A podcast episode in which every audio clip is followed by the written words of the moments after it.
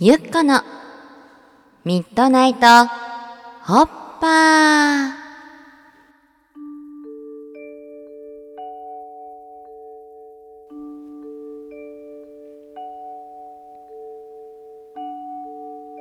皆さんこんばんは。ラジオパーソナリティのゆっここときさらぎゆうこです。ゆっここの前ソファーに座ってハーブティーを飲んでたんだ。ポットいっぱいのハーブティーをカップに継ぎ足し継ぎ足しハーブティーを存分に楽しんでた。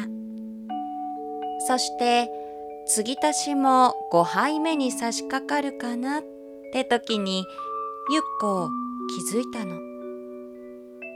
自分が今尿意を催してるな。っ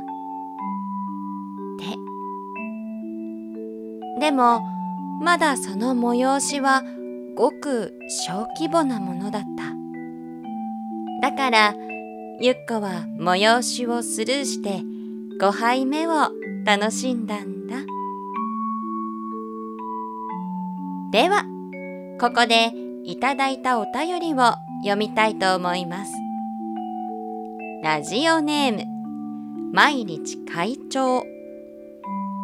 ゆっこねこんばんは。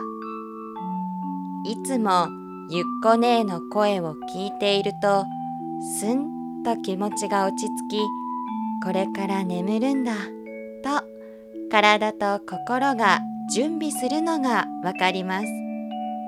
いつも快眠をありがとうございます。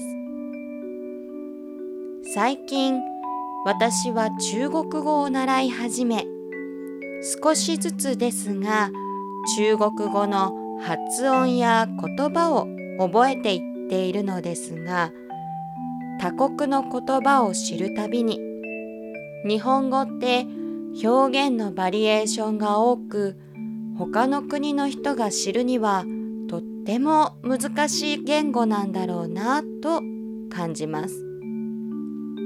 そしてとても誇らしく感じます。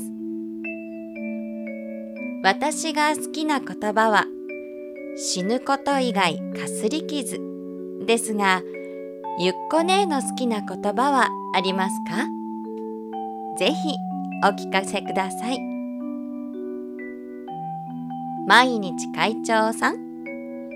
体と心の準備が始まったことがわかるなんて毎日会長さんは体や心ととっても仲良しなんだね。そんな会長さんの快眠に貢献できてるなんてこちらこそありがとうだよ。好きな言葉は何かか。そうだね。ゆっこは「さみだれ式」って言葉を聞くといつも雨の降りしきる大草原で指揮棒を振り続ける塩ビ服のおじさんが思い浮かぶんだ。なーにもない大草原に向かって一心不乱に指揮棒を振り続けるおじさん。おじさんのつむった目からは雨とも涙ともつかない水が流れ落ちてる。もしかしたらおじさん本人にも式のやめ時がわからないのかもしれない。